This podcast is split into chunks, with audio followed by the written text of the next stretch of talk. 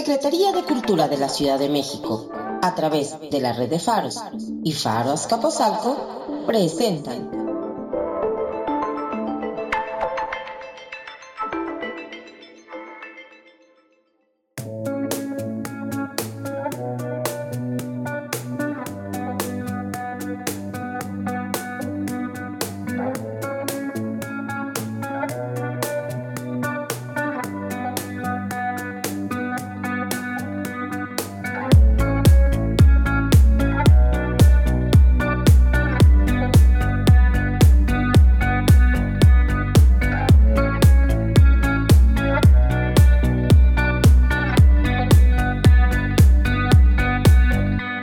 capítulo estará nutrido por cuatro mujeres inteligentes, versátiles y admirables.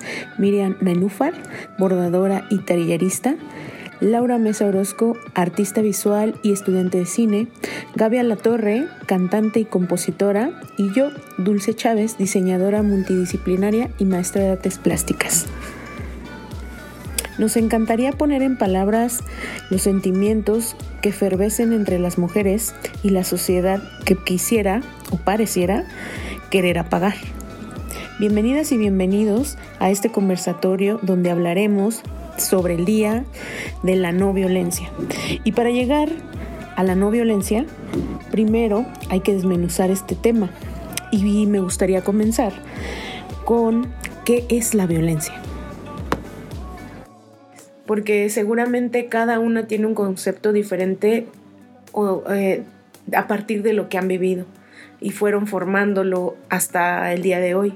Entonces me gustaría eh, como, como inicio de conversatorio saber qué es para ustedes la violencia y cómo la viven, o sea, cómo les ha sucedido la violencia, porque inevitablemente en esta sociedad sí o sí uno vive violencia, pero ¿Qué es la violencia para ustedes y cómo la han vivido? Eso me gustaría como, como que sea el inicio del conversatorio para escucharlo y partir de ahí para que empecemos como a hacer esta diversificación de temas. Soy muy simple para hablarlo, ya en mi mente pues no sé divago, pero pues me apego a la, a la definición de las más básicas, que es cualquier acto eh, que busca dañar la psique o la o el cuerpo de, la, de otra persona. Así. Creo que ya en la práctica, ya cuando me preguntas cómo lo vivo y así, pues es un poco más complejo. Em, pero vaya, lo he vivido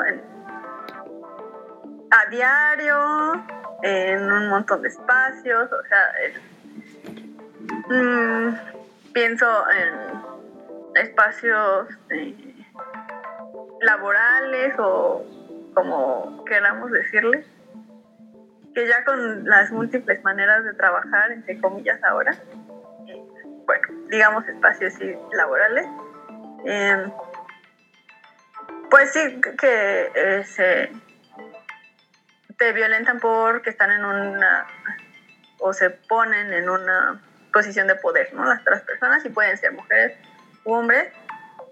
Mm, es es feo, sí, cuando, bueno, más feo, es más feo para mí cuando eh, estas personas tienen este discurso de no, yo soy este, yo sí, cuando se asumen dentro de discursos de resistencia o de lucha y ejercen, ¿no? Ya en la práctica, así con actos diarios, cotidianos, violencia hacia, hacia hacia todas, ¿no? O sea, no, no solo hablo de hacia mis compañeras que yo he visto, pero bueno, sí, hablando de entonces en espacios laborales donde sí, este, personas se ponen en, estos eh, puestos de poder, eh, se asumen en, ah, de pareja, pues me atrevo sí a decir que no.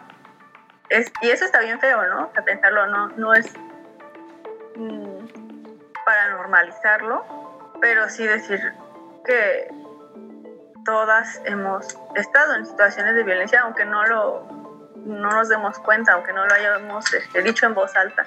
Y también, este, pues, hombres que conozco también, ¿no? Entonces, mm, de pareja, pues sí, han sido, pues, psicológicas, y, bueno, no solo de pareja, quizás podría ampliarlo de relaciones afectivas y pueden ser amistades o conocidas, personas con las que me relaciono. Mm, que quizás solamente era eh, encuentros sexuales o así, pero fueron violentos. Mm, entonces he sido abusada. Eh, y está, está bien. Eh, algo dijeron hace un momento, pero me acordé de eso, de cómo mm, a veces decimos, cómo expresamos que, que hemos vivido situaciones de violencia. Y yo, por ejemplo, con mis amigas lo expresé, era un vato amigo de una de mis amigas, pero se, los dije que, que, sucedió y ella sigue siendo amigo, amiga de él, pero yo decidí priorizar mi relación con ella, o sea, no culparla y no decir, ay, entonces ya no quiero que seas mi amiga y como muchas em, pues sentencias que he visto en redes sociales de alejarte de quienes están cerca de, los que te violentaron. Entonces eso a mí me toca mucho porque no, mm, no sé, me, es muy complejo, ¿no? Ella, por ejemplo, también está en una situación de violencia con su pareja, que este, tienen una familia, entonces también ella está en una situación bien compleja y a mí se me hace bien difícil decidir así, no, porque estás, este, porque eres amiga de ese güey, no vas a, no me voy a relacionar contigo, o sea, no, yo decidí poner primero mm, mi lazo con ella y que trabajemos juntas a, a como sentenciar eso, ¿no? Porque sí lo, lo he podido pues sobrellevar, no sé cómo se diga, no sé cómo quieran tomarlo, porque yo no sé tampoco cómo nombrar, nombrarlo, este, de esa situación de que, bueno, ya, sí pasó, mm, no hice nada porque también no confío en autoridades, es también otra situación. La violencia institucional, o sea, cuando, mm, cuando no podemos hacer una denuncia por un montón de cosas, ¿no? Porque ya sabemos, yo no confío en las autoridades, yo no confío en un policía, eh, no puedo confiar en, que, me en que me den un trato digno y que se, se haga, pues sí, una sanción, ya lo decíamos acá también. O sea, tampoco tengo confianza en, cómo se ejerce la justicia en donde vivo yo, aquí. Entonces, pues, he decidido también eh, manejarme y sanarme con otras maneras, ¿no? Mm, entonces, eso, la, lo de las amigas, eh, y me estoy divagando un poquito.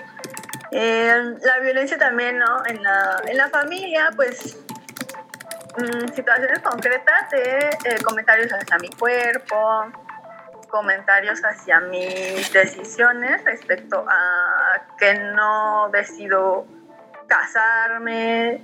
esas ya han sido un poco superadas, pero sí cuando era más joven, o sea, no soy tan vieja, ¿no?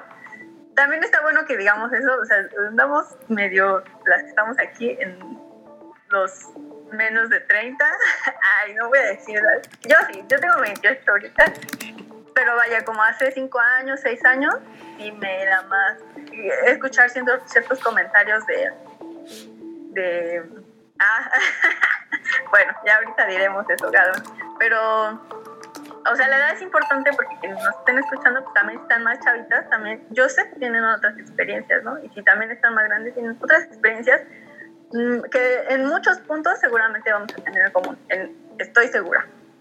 Mm, pero bueno, lo que yo hablo desde mí, ¿no?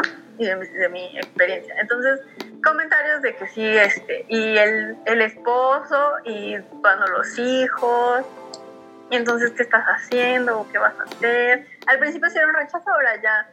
Eh, me gusta decir que ya lo acepté, que, que sí se lo, no, no que lo aceptaron, es más bien que sí se lo creyeron, que es en serio que yo estaba, que sí, de lo que yo estaba hablando, que mis decisiones sí eran en serio, que me estoy conduciendo hacia donde yo elijo. Porque bueno, su sorpresa es interesante, ¿no? De, de los familiares. Em, que de repente dicen, ay, es una, es una etapa, es una cosa así, ¿no? Entonces, ¿Cómo, Gaby? Entonces es como que digan, no manches, usted en serio está ejerciendo lo que ella dice. O sea, es, eh, porque me confrontó hace tiempo, y, pero lo está haciendo, ¿no? Y lo veo en sus acciones. Eso, eso sí me gusta. Y em, pues, ¿qué, ¿qué, otro espacio me falta que yo quería decir? Bueno, ahorita pauso y así me acuerdo. Eh, a, mí, a mí se me hace eh, muy importante y muy valiente cómo se vive la violencia del lado femenino. Sé que se vive violencia en los espacios de la comunidad LGBT, ¿no? Se vive violencia en, en la parte masculina, ¿no? En la social, en la parte masculina. Pero bueno, nosotras somos mujeres y lo que ahora nos atañe es este día de la, de la no violencia contra la mujer, ¿no? Y, y, qué fuerte y qué valientes deben de ser las mujeres para, como dice Miriam, decidir eh, seguir un vínculo a pesar de que existe ahí en medio un agresor, ¿no? Y que cuánta fuerza debe de tener una mujer, ¿no? Entonces, que, ¿cómo deben de ser sus raíces tan profundas para no ser movida ante estas cosas, ¿no? Y tomar una decisión, digamos que con la mente más fría de la situación. Les, les dejo el micrófono para, para que ustedes eh, sigan como diciendo eh, esta experiencia sobre cómo viven la violencia y qué, y qué, ¿no? Cómo, ¿Qué es para ustedes la violencia? Yo trataré de ser breve. Eh, me gustó mucho lo que dijo Miri y también pienso como esta primera parte de la definición es real, ¿no? Cualquier eh, daño que te hagan a tu cuerpo, cuerpo eh, y a tu mente, a tu espíritu, a tu alma, como lo quieras llamar, creo que es una violencia y también yo le agregaría que son como todas este cúmulo de injusticias perpetuadas como por, por algún grupo de poder o por alguna persona con poder, de algún ente poderoso sobre alguien que no tiene tanto poder, ¿no? Eh, o fuerza. en este sentido, pues yo, claro que pues sí, este, es que es a lo que regreso, ¿no? Como que eh, hablar de estos temas como que nos, evidentemente nos saca a flor de piel las emociones porque pues hablar de las violencias, número uno, no creo que sea sencillo, ¿no? No creo que se pueda nombrar aquí todo lo, lo violento que hayamos vivido y, y, otra vez repito como que cada, hay, hay luchas eh, y feminismos como mujeres, creo que hay como cada una tiene sus, sus historias y hoy hay muchas mujeres que de verdad que sí han, han, tenido historias de violencia muy, muy, muy duras. Pues yo hablo por mí que pues, ¿qué puedo decir? Eh, bueno, primero voy a hablar de las violencias y luego de, de, los, los privilegios. Es que siempre que me cuestiono las violencias, nunca puedo dejar de cuestionar quizás qué privilegios tengo sobre, o sea, como en, mi lugar, ¿no? Evidentemente soy una mujer mexicana, eh, morena, que vive en las periferias, eh, vive al norte de la Ciudad de México, eh, pues por supuesto que, que, estudié en escuelas públicas, no, no soy una persona persona de clase alta, o sea, ahí como que ya estoy como enunciando todas estas cosas que me están conformando en la parte estructural social, ¿no?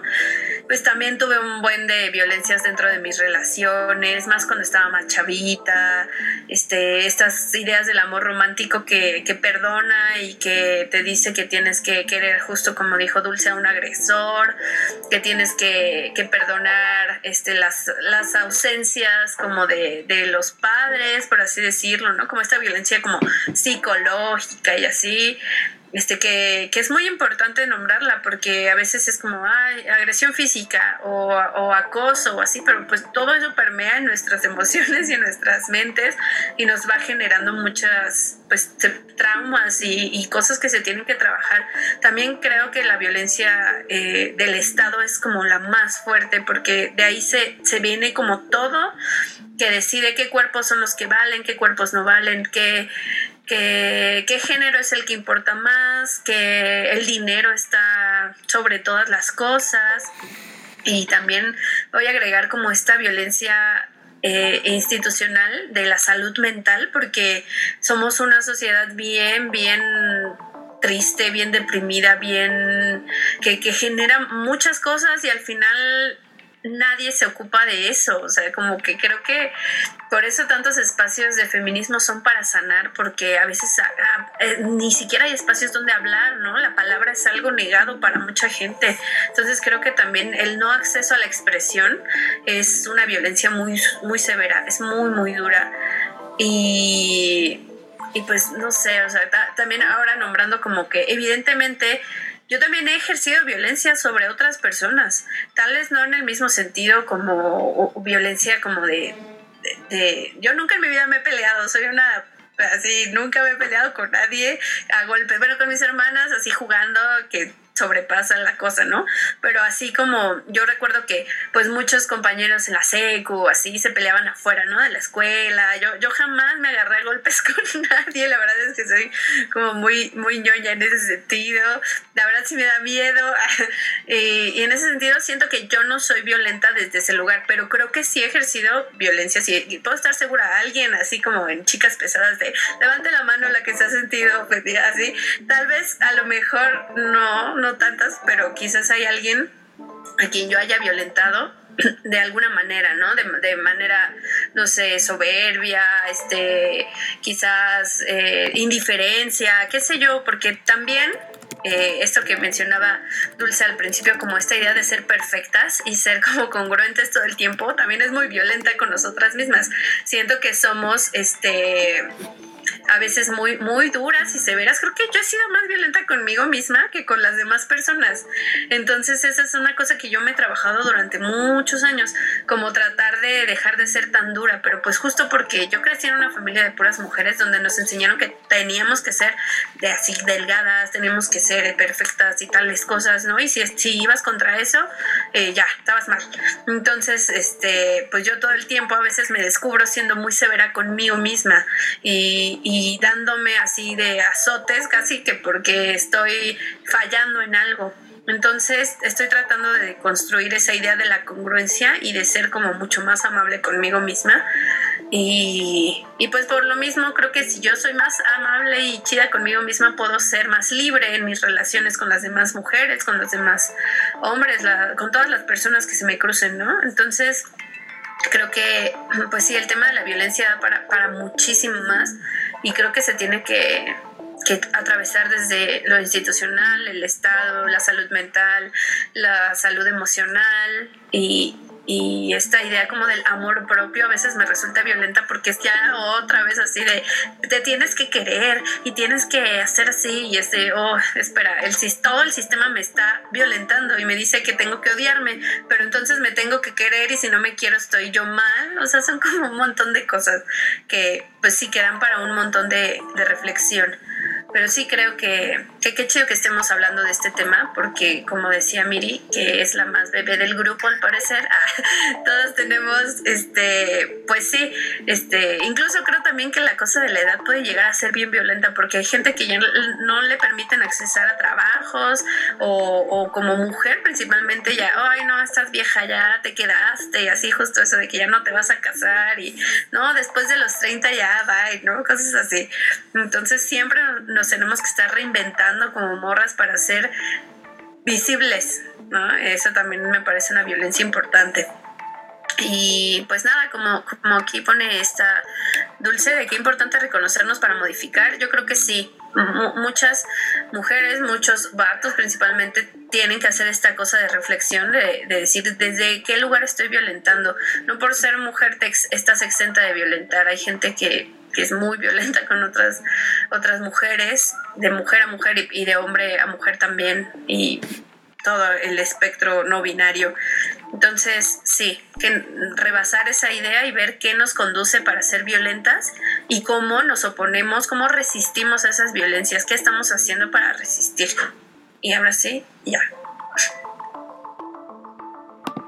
Muchas gracias Gaby y yo creo que va Lalita que que este, creo que también va a decir cosas súper interesantes, pero me quedo con esta parte que dices, que, que, a mí me pasa también. Creo que la violencia más grande que viven las mujeres, desde mi punto de vista y las mujeres que tengo cercanas, y los, y los talleres que últimamente he estado y, los grupos de, de, mujeres en los que estoy, es esta violencia que generamos hacia nosotras mismas por la educación, por la sociedad, por lo que quieras, es creo que es la más grande, ¿no? Que, que la que generamos hacia nosotras mismas.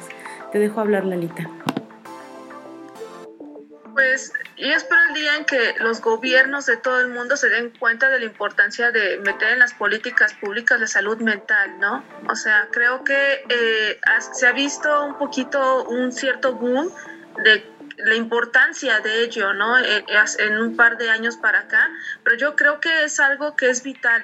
Y sí, yo, yo también, igual que Gaby, reconozco que creo que eso nadie mm, lo, ha esquivado, ¿no? O sea, todos en algún momento hemos llegado a ejercer, ejercer violencias hacia los demás y el chiste es como reconocerlas y tratar de eh, modificar esos patrones. Y sí, yo creo que de esta educación eh, que, que, que, yo sobre todo, yo sí, yo fui a un colegio católico privado en mis primeros años de vida, entonces yo creo que de ahí viene ciertas eh, cosas que a lo mejor ahora de adulto sí me han afectado eh, en llevar cómo, cómo llevo mi vida, ¿no? Soy súper crítica conmigo misma hasta por cosas de, como dice Gaby, ¿no? Esta, esto de que no puedes ni comerte algo porque ya estás de chin, eh, este, estoy rompiendo la dieta o ese tipo de, de, de violencias que uno ejerce hacia uno mismo y también otro, otro tipo de violencias que yo creo que no he esquivado en ejercer hacia los demás, ¿no?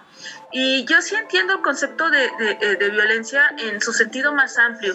Mencionábamos esta cuestión de que ya con Miri y Gaby que lo han, han, mencionado, de la violencia institucional. Y sí, yo creo que es como un tipo de violencia que es muy invisible, pero está muy latente ahí. Y es un tipo de violencia que sobre todo a los grupos este, de llamados minorías, afectan más. O sea, pienso en una mujer, eh, sobre todo esto del techo de cristal que se maneja dentro de, de los trabajos de una mujer cuando llega a un lugar, a un puesto y por el hecho de ser mujer no puede trascender más y, y, sigue ganando menos o igual que un compañero que tiene un cargo hasta muchas veces menor, ¿no? Y luego también pasa sobre todo en aquellas mujeres, este, o sea, yo adoro a los niños, me gusta darles clases, yo creo que los, los niños este, son terreno fértil y siempre me maravillo con, las cosas que, que, me tienen por descubrir del mundo ante sus ojos, pero también yo he, decidido eh, eh, no, no, no ser madre, ¿no? Entonces ahí viene también como esta violencia institucional sobre las, las, sobre las maternidades deseadas y, y mujeres que no quieren ser madres.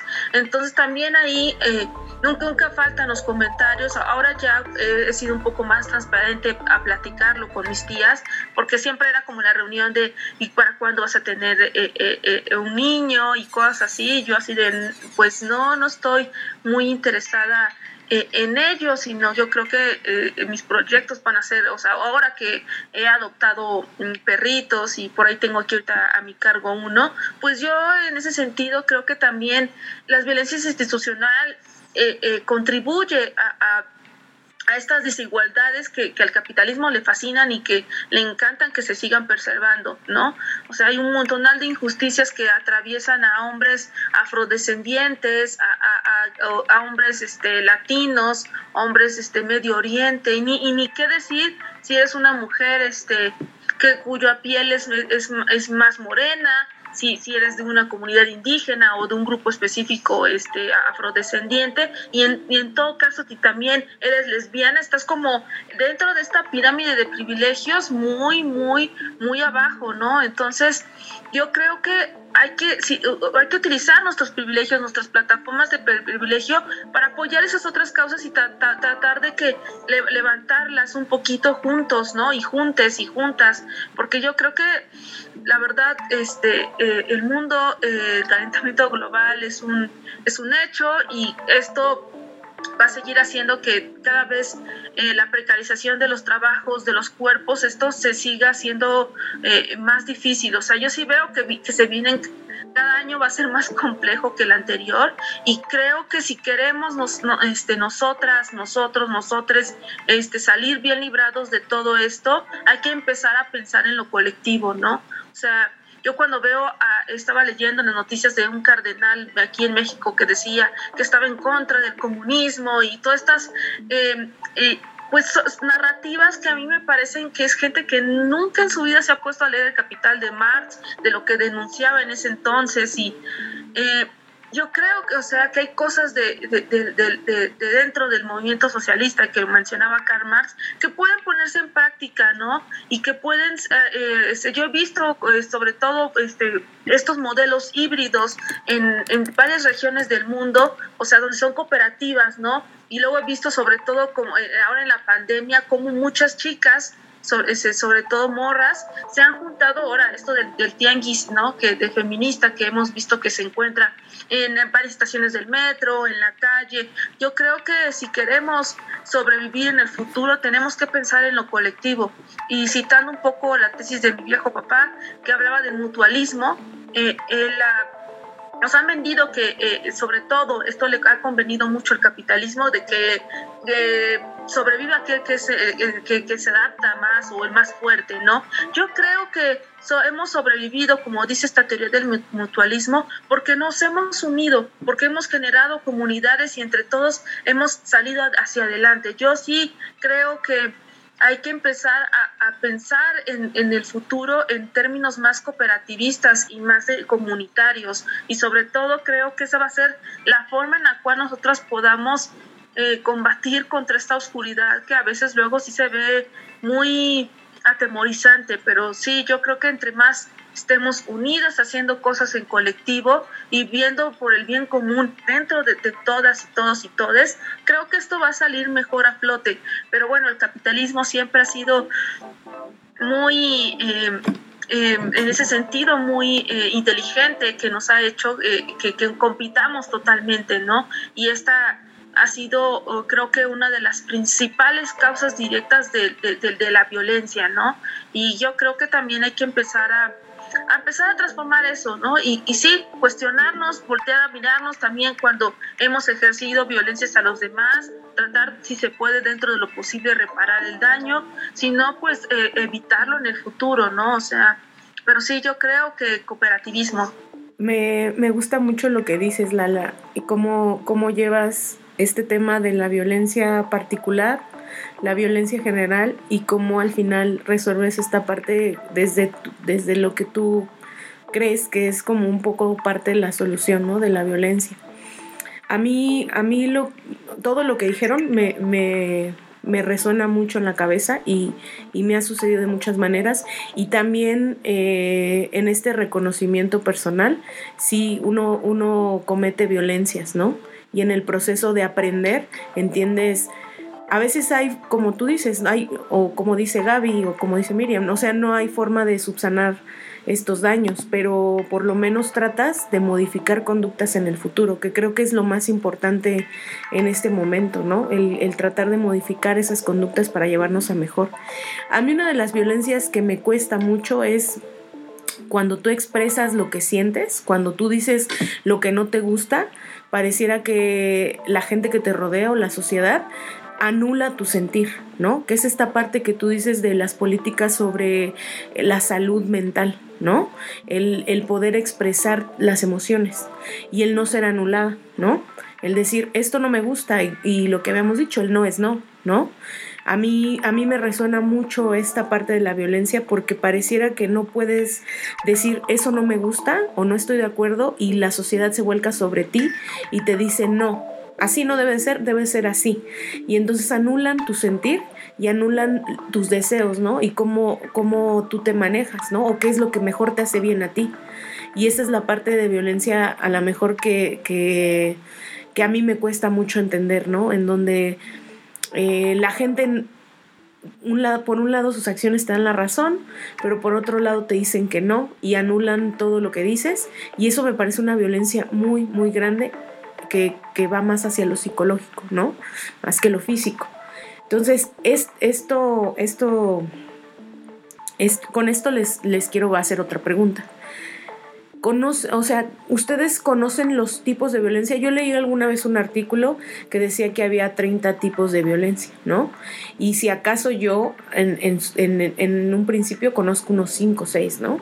Entonces me, me pongo a pensar cómo se desenvuelve la sociedad y las opiniones que damos en estas redes sociales con el total desconocimiento de estas violencias, ¿no? Porque al final, como dicen, o sea, ya platicando vas reconociendo que tú has ejercido violencia de alguna manera, pero en el desconocimiento de todas las violencias que existen, creo que ni siquiera alcanzamos a percibir totalmente de todas las violencias en las que hemos sido, digamos, eh, receptores y también nosotros transmisores de esas violencias. Bueno, te dejo el micro, Gaby, porque creo que querías comentar algo sobre un poquito sobre lo que has leído y la experiencia que tienes en cuanto a esta parte de las violencias. Adelante. A mí últimamente y desde hace varios años ya lo platicamos un montón en el taller que dimos con Lala y Miri, que era sobre pues el racismo, el clasismo y el colonialismo y todo, cómo ha permeado en la sociedad de tal manera que que quedarse en la cuestión de género a mí me, me, parece ya en este momento de mi vida algo simple porque sí es importante, muy importante, así la, la tengo como en las primeras cosas importantes, pero también siento que si no cuestionamos las violencias que nos atraviesan, porque también como morras podemos ser violentas y otras son, hay mujeres muy violentas también, que jamás, puede ser que no te, evidentemente no va a ser la misma violencia que te ejerce un hombre, ¿no? Que, que te puede asesinar o te puede violar o esas cosas, pero puede ser violencia desde otros lados, ¿no? Violencia, este, pues, no sé, de no horizontalidad, ¿no? De que te tratan mal porque bla, bla, bla. Exacto, dentro de los espacios de trabajo, académicamente, y justo y a muchas mujeres les vale madre el género, ¿no? Porque justo las rebasa el clasismo, las rebasa el racismo, las rebasan muchas otras cosas que en su mente generan sus relaciones, sí, sus dinámicas de relación con la sociedad. Y creo que está padre también platicarlo y decir como qué genera o por cómo podemos cuestionarnos el género atravesado, ¿no? Desde lo interseccional, no como, ah, sí, soy interseccional, sino neta como decir, ok, ¿qué está haciendo el, el antirracismo? Lo del capacitismo y estas cosas que también mencionaba Lala, ¿no? Bueno, a mí me gusta, me, me yo así veo como desde este momento ah, las luchas y me, me, disfruto mucho como escuchando podcasts y leyendo y creo que estaría chido también en algún momento lo pudiéramos platicar pero sí, siempre con las morras. Eso es que hay mucha gente que, ay, entonces te gusta así misógina. Y hace, no, güey, pues no soy misógina, solo en realidad estoy cuestionándome también como las violencias que, que vive en general la sociedad, ¿no? Usar este, lecturas, o sea, yo cuando igual que empecé esto con la lucha feminista y, empecé a entrarle y a leer y me ayudó estar en grupos con amigas que son súper feministas, también me di cuenta este, que luego cuando uno está en una posición este, de privilegio, luego no se da cuenta de eso, ¿no? Entonces yo veía a mis amigas que muchas vienen de la academia, que son, son mujeres blancas, que pertenecen a un tipo de, de clase social y, y poco a poco también entre nosotros nos empezamos a cuestionar ese tipo de, de, como dices, de, qué pasa con la cuestión de clase, qué pasa con la cuestión de raza, ¿no? Entonces ahí nos dábamos cuenta, que yo siempre se los he dicho, no se trata de que hagamos un activistómetro y veamos quién sufre más, ¿no? Todos, yo creo que sobre todo los cuerpos de, como, de las personas que se encuentran en, sí, exacto, las Olimpiadas de la opresión, no se trata de eso, ¿no? Yo sé que hay miles de hombres que también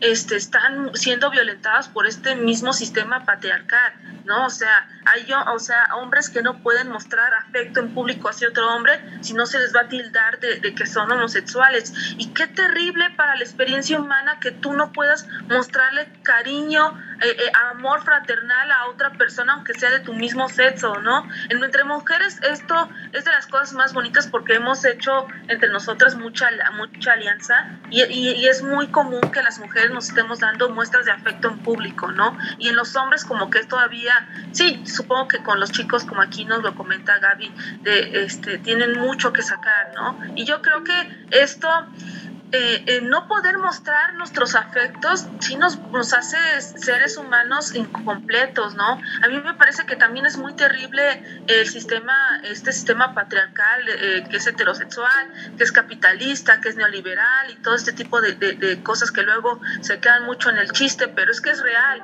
Y, y sí, o sea, los, a los hombres también los afecta en grados muy feos, porque, o sea, también es esta cosa de que si no eres el hombre con estas características este, muy particulares, es muy difícil que, o sea, que entres dentro, o sea, como que también hay discriminación entre ellos, ¿no? Aquellos hombres que son más este, sensibles o este término que les dicen afeminados, son muy menospreciados. Y yo creo que, o sea, la experiencia humana es un crisol tan vasto, tan eh, eh, enorme que puede entrar todo, ¿no? O sea, habría que también enseñarle a las nuevas generaciones, pues a mí me encanta, yo tengo primos que son ahorita adolescentes, tienen 15, 17 años, y tengo un primo que es como no binario, o sea, que, sí, o sea, ha sido como un poquito el conflicto en casa porque este, yo quiero mucho en familia, pero también veo sus, sus propias contradicciones y cosas ahí que no me agradan, que luego son muy conservadores, ¿no? Entonces de repente cuando ven a este primo que se, que, que, que se identifica como no género, no binario,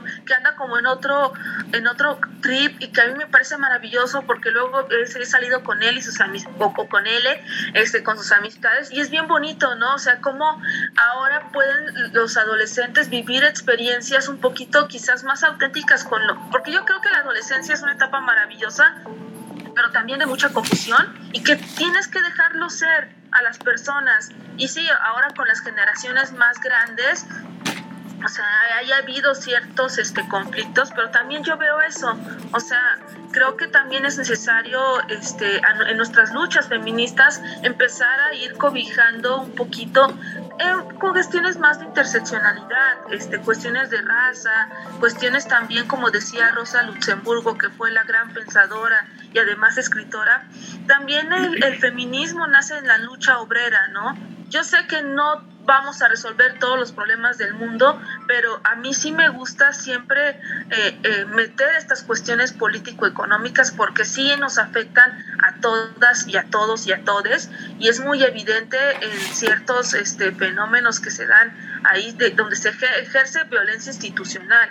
¿No? Entonces yo creo que es muy importante ir metiendo cada uno de estos asuntos y irlos complementando. Si algo yo creo que tiene bonito la vida es que si algo nos equivocamos en algo, podemos desaprenderlo y volver a, leer y aprenderlo y escuchar de todos, ¿no? Pero sí tener como esta vocación física y, y, como de, vida de quiero, este, sigo aprendiendo, ¿no? Y es algo que creo que nos deberíamos de todos y todas y todos este, como impulsar, ¿no? Oigan, nos quedan cuatro minutos y yo les, antes nos salimos y volvemos a entrar. Y antes de que nos desconectemos y nos volvamos a conectar, quiero hacerles una pregunta. Algo que dijo Gaby muy importante. Ustedes saben más, yo apenas al entrar a Faros y a la parte de la comunidad me he dado cuenta como más de la parte del feminismo y me he metido un poquito más en los temas y esto. Soy mucho más nueva que seguramente ustedes, pero quiero hacerles una pregunta de lo que me doy cuenta y que pasa, por ejemplo, yo me dedico, yo estoy en la parte de moda porque tengo una marca de zapatos pero eh, me doy cuenta cómo hay chavitos eh, eh, gays, ¿no? que los veo que no tienen una carrera ni nada y ya después están siendo directores creativos de espacios, ¿no? Que su misma comunidad los jala, ¿no? O los hombres que empiezan tal y su misma comunidad de hombres los jala. Pero ¿qué pasa con las comunidades de mujeres? ¿Por qué la sociedad está siendo tan resistente a estos espacios separatistas que se apoyen? Y pero ¿qué está pasando con las mujeres? Existen los espacios separatistas, pero no a este grado de lo que les estoy hablando, ¿no? En los trabajos. Entonces las dejo con eso, nos salimos y regresamos. Y regresamos si quieren y, y, me responden porque me gustaría como escucharlas. A mí me choca esta frase que dicen que el peor enemigo de una mujer es otra mujer, ¿no? O sea, pero yo sí creo que nos han vendido, bueno, sobre todo que vivimos en un sistema que es voraz y es de competencia perpetua. O sea, tienes que ser el, mejor en, esto, la mejor de aquello. Entonces, creo que con las mujeres siempre ha sido, este, o sea, desde que éramos niñas, eh, como un poco vernos de, ah, e, esa niña te tiene envidia o cosas así, ¿no? Como, es como ese mito de que si el niño te jala el cabello es porque le gustas, ¿no? Creo que es algo parecido que pasa sobre todo cuando somos mujeres. A mí me parece muy terrible. O sea, a mí yo de repente cuando veo esto de que chicos desde la comunidad LGBT se están apoyando entre ellos mismos y que nosotros no podamos hacer lo mismo, sí es muy, o sea, es como hasta sintomático y y te dan ganas de, de, de, ver por qué, de, dónde viene eso, ¿no? Yo creo que sí tiene que ver un poco con estos mitos que nos vienen vendiendo de que las mujeres somos nuestras peores enemigas, entonces como que van alimentando ahí como una, un estado de cosas muy inexacto y sí, o sea, yo solo sobre todo me pongo a pensar que que debemos a las nuevas generaciones mostrar siempre que no, o sea, que podemos ser muy solidarias. A mí, la verdad, perdón que haga comercial, pero el taller que dimos Miri, Gaby y yo eh, resultó muy hermoso en muchos sentidos. O sea, yo tenía como esta idea de trabajar justamente con grupos eh, específicos de mujeres porque durante la pandemia, bueno, muchas mujeres han sufrido violencia, ¿no? O sea, en sus espacios domésticos y que tengamos un espacio seguro donde podamos hablar de todo este tipo de, de cosas y que podemos tejer sobre todo redes, redes, este, no solamente, o sea, en el sentido más amplio del término amoroso, o sea, sino como así de que me preocupo por ti, voy a apoyarte. Entre todas, yo creo que tenemos que irnos vinculando más. Y sí, yo creo que a lo mejor tiene un poco con estos malentendidos que nos han vendido desde que éramos niñas, ¿no? que no podemos hacer comunidad entre nosotras, que entre nosotras siempre estamos como peleándonos, no, yo creo que sobre todo viendo este tipo de, ejercicios que hemos hecho entre, entre talleristas y con otras mujeres en, talleres, se, crean comunidades que son bellísimas. Entonces yo sí creo que hay que empezar a derribar ese tipo de, pues de lastres y de telarañas que, que están mal, ¿no? O sea, no sé qué tengan que decir Gaby o Miri al respecto.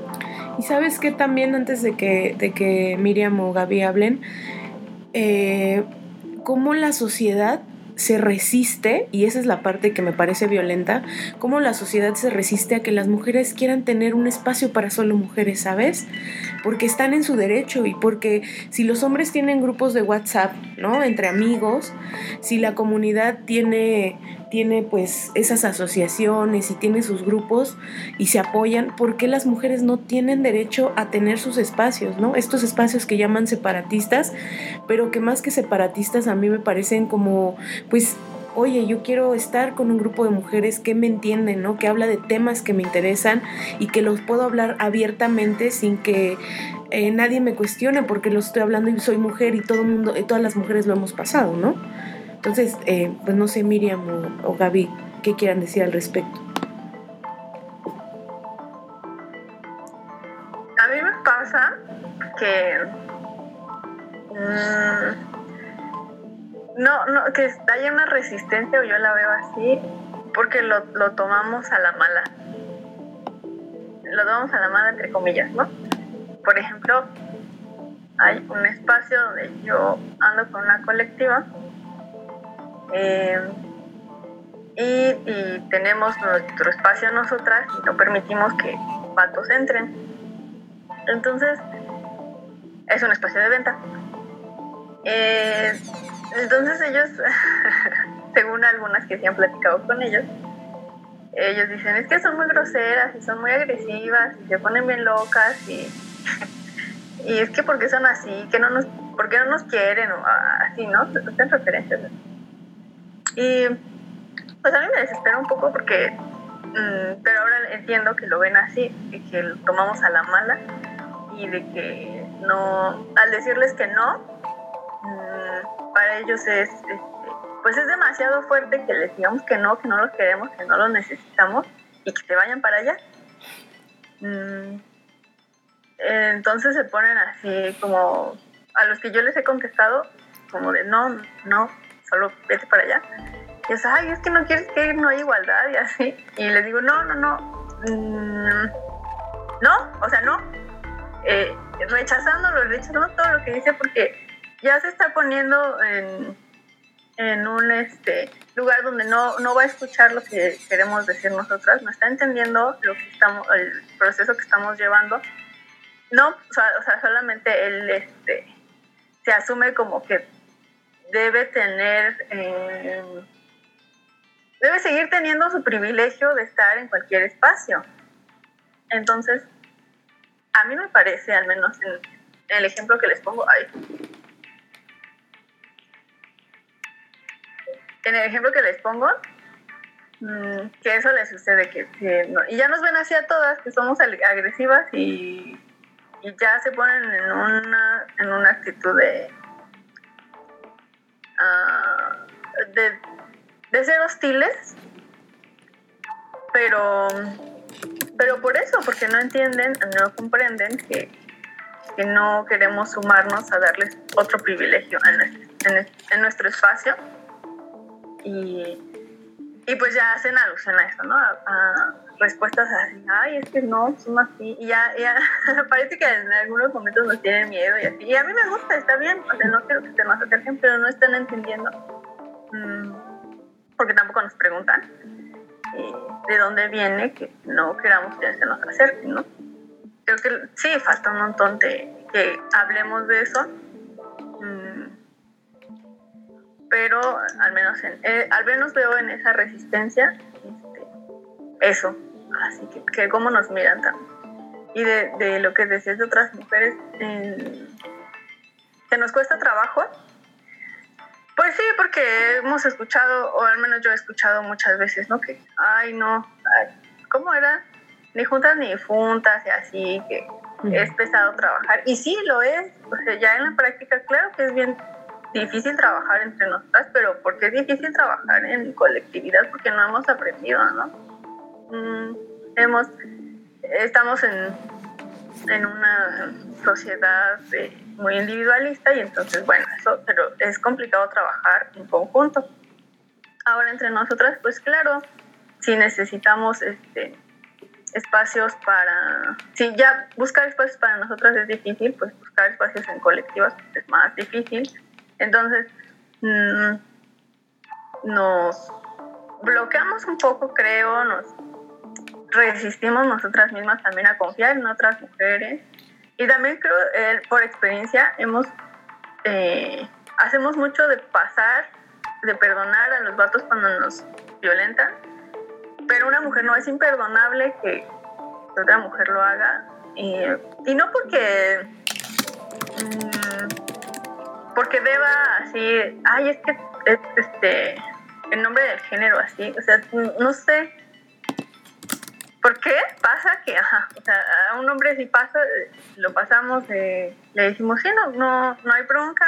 Eh, es como, es decir que es natural. Ay, perdón, se me va la onda, ¿eh? Por minutos. a mí me pasa al revés, esto de muchos estímulos me trae. Eh,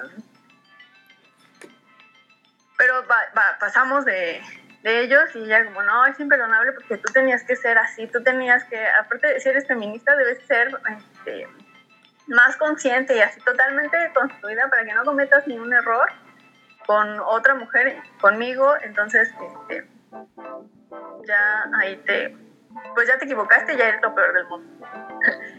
Eso al menos creo que ha pasado y ya estamos tomando los feminismos como una medida, ya lo habíamos realizado también alguna vez, que ya está haciendo un parámetro y para medir a las personas o la calidad de las personas. Y pues creo que eso también está raro. Ahí tenemos que detenernos y preguntarnos qué, qué está pasando, cómo estamos, por qué estamos midiendo desde una teoría, eh, pues un montón de complejidades. Mm. ¿Y por qué pasa? Pues no sé, creo que, bueno, no, sí sé, estamos permeadas, estamos así, nos tenemos introyectado pues el heteropatriarcado y seguimos poniendo nuestro amor en los hombres, en nuestra confianza en los hombres.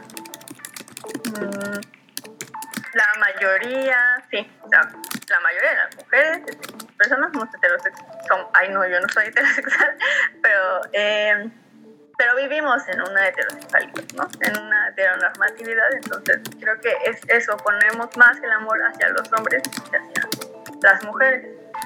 Mm, aunque creo que en la práctica sí trabajamos más con mujeres. O sea, yo, o al menos yo, me junto más con mujeres, trabajo con mujeres y espacios, ajá, totalmente separatistas. Y luego con los datos ya es como, ay, me da flojera, me da flojera. Eh, también, este, me cuesta trabajo porque también en grupos en los que yo doy talleres así, pues también, ¿no? Solo mujeres. Mm.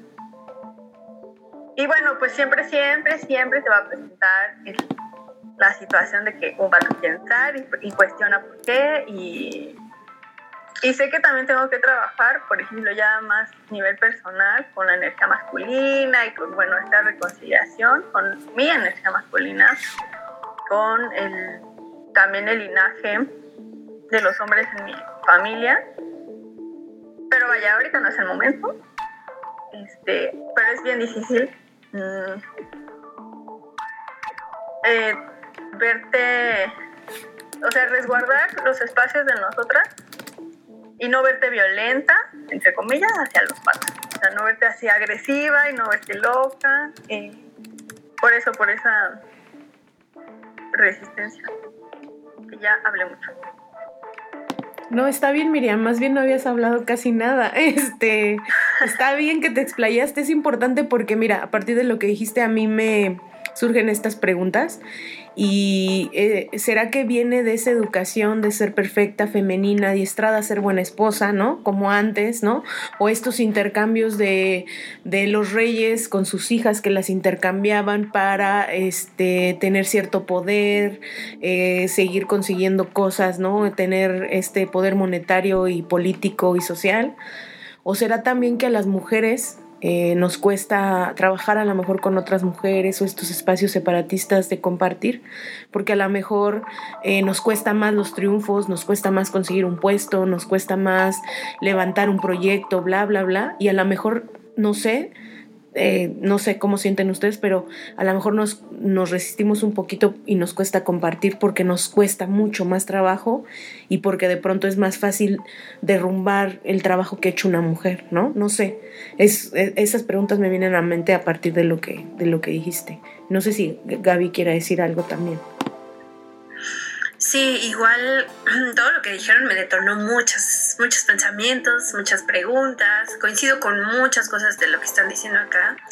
Y algo de lo que yo he venido como reflexionando durante estos años, desde hace mucho que ando ahí clavada con pues cosas de, de los feminismos, de las luchas antipatriarcales, porque pues me gusta nombrar eh, esto de luchas antipatriarcales porque no todo... Eh, todo movimiento político es feminista. Entonces, creo que los feminismos han abrazado a las mujeres, nos han abrazado desde muchos lados, porque sí ha, habido un total desamparo de, de, por parte de la sociedad. Claro que lo hay, lo existió, ha existido y existe. Y eh, creo que tenemos como una especie de, está esta deuda de, de justo la sociedad hacia nosotras, de decir como de, eh, ¿en dónde, dónde puedo encontrar como este refugio o este lugar donde yo pueda conectar con, conmigo como morra o, con otras mujeres? ¿De dónde puedo sanar eh, las violencias? ¿Dónde puedo reencontrarme, no? Pero sí siento que pasa en muchos espacios feministas que justo se nos olvida que pues los feminismos son una postura política. Y claro que somos humanas y nos atraviesan sentimientos y emociones y un montón de cosas, pero para pues creo que que funcionaría o nos ayudaría mucho también a hacernos reflexiones más aterrizadas eh, sobre el sistema, o sea, como justo qué es lo que lo construye, ¿no? Eh, el Estado, a quién beneficia, cuáles son los cuerpos que para él, para que para el Estado son posibles de, pues sí, de, de, que existan, ¿no? Por eso es tantos feminicidios, tantas violencias hacia cuerpos racializados, tanta, pues sí, o sea, invisibilidad de cuerpos eh, con discapacidades, etcétera, ¿no? Entonces, ahí, volviendo al tema, ya aterrizando este contexto que quería como explicar, pienso que como morras, pues nos juntamos entre nosotras para esto, ¿no? Como para, para sanar y reencontrarnos. Y está increíble. Yo creo que son maravillosos estos espacios de, de mujeres, pero no están exentos de vivir violencia. O sea, yo también creo que el patriarcado, lo escuché en un podcast de unas increíbles mujeres, se llama Dalia de la Cerda, y se las recomiendo así que la lean mucho. Y ella habla como que el patriarcado no es un monstruo, o sea, no es como la idea de, ah, el patriarcado, porque está construido de muchas cosas y es son relaciones patriarcales que nos atraviesan y que nosotras mismas ejercemos y que evidentemente los hombres, casi siempre blancos, heterosexuales, eh, con alto poder adquisitivo, son los que dominan el mundo, ¿no? Entonces ellos son los que tienen más poder y son los que definen qué grupos son los que van a ejercer violencia sobre los demás grupos sociales, ¿no? Entonces, yo siento que eh, la idea del patriarcado últimamente se nos ha metido más, más así como, es que es culpa del patriarcado, es culpa, sí, pero ¿qué forma ese patriarcado? Como dijo Miriam, es, son, es un sistema heteronormado, racializado, o sea, tiene como muchas vertientes y yo creo que siempre va a haber diferencias, siempre vamos a encontrar diferencias porque eso somos súper diferentes eh, y cuando nos juntamos para generar algo comunitario, comunal o estas cosas, pues sí creo que está padre hacerlo con quien tú te sientas segura. Eh, hay espacios, yo como ando en estas cosas musicales, pues están repletos de vatos, ¿no? Son muy pocos espacios con muchas morras eh, haciendo la chamba que hacen todos los güeyes, ¿no? Que pero los hombres que han estado haciendo durante mucho tiempo. Y se siente bien padre compartir con, con ellas porque tal cual están, pues, ocupando los espacios que sí nos han sido arrebatados durante mucho tiempo.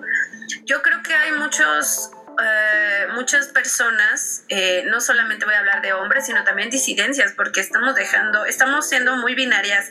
Creo que pues están justo las, todas las personas trans, eh, personas dentro del LGBT y Q, o sea, todo, todo, todas estas siglas que lo conforman y las que no son nombradas. Entonces, ellas también tienen pues su derecho a reunirse entre ellas y si yo creo que si te sientes segura en esos espacios, está padrísimo que formes parte, ¿no? Pero también si tú estás en tu derecho de querer juntarte con tus amigas o con un grupo de mujeres, en mi caso músicas, hacer canciones o hacer festivales, ocupar estos espacios, para mí es súper importante que sí sea más visible porque sí, también estoy de acuerdo que tenemos un estereotipo bien clavado de del espacio privado para ser, por ser mujeres, ¿no? Y tener que quedarnos ahí guardadas y no presentarnos, ¿no? Pero sí creo que eh, hacia donde va más o menos lo que yo quiero plantear es como que lo comunitario se va a gestar dependiendo las dinámicas sociales que nos atraviesen, que están conformadas por el género, por la raza, por la clase, por todo lo que nos construye, ¿no? Eh, y no, no son fáciles, siempre va a haber conflicto. Estoy segura que siempre va a haber algún tema. Yo he estado en espacios de mujeres donde he sabido que son, mujeres músicas, pero tienen mucho poder. Entonces he sabido también que ya las rebasó el poder, así voy a como mencionar, que se roban proyectos entre ellas, los meten para becas, se ganan el financiamiento, invisibilizan la chamba de otras y así de otra vez estamos replicando tanto, o sea, justo este patriarcado, ¿no? El monstruo del patriarcado. Estamos replicando la relación patriarcal que nos, a la que tanto hemos estado juzgando. Y también coincido que es verdad lo que dice Miri, a veces estamos bien clavadas en que les disculpamos más a los vatos porque pues ah, son vatos y no saben, así de no, chavo, yo llevo muchos años también así, pues clavándome, experimentando, haciendo reflexión, entonces lo mínimo que te pido un poco es que también tú te hagas ese cuestionamiento.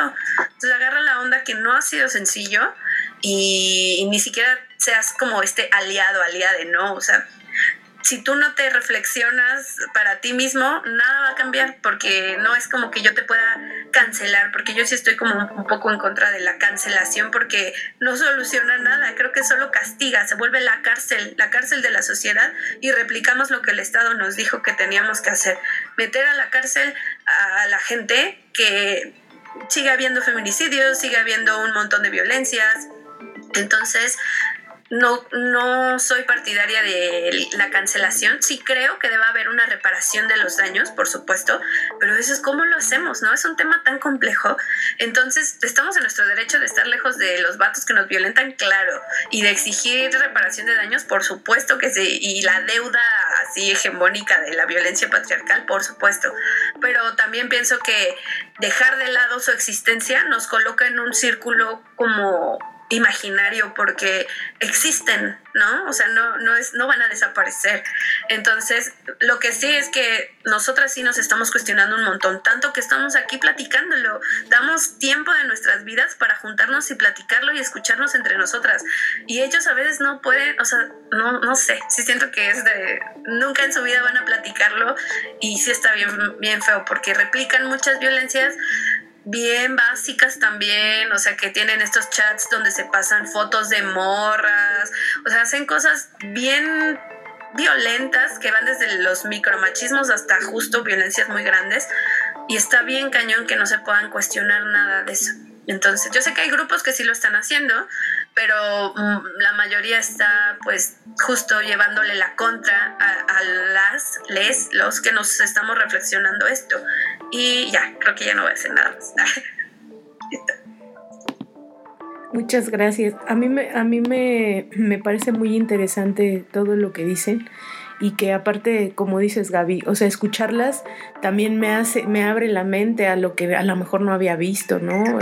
De las, de las violencias o de las cosas que de pronto nos cuestionamos o, o de las formas de ver el feminismo, ¿no? Que eso también es una cosa importante, eh, las formas de ver el feminismo y, y permitirnos esos feminismos, ¿no? O sea, no todos los feminismos son iguales porque ninguna de las cuatro tan, tan solo que está aquí somos iguales, ¿no? Ni pensamos igual ni nos dedicamos a lo mismo.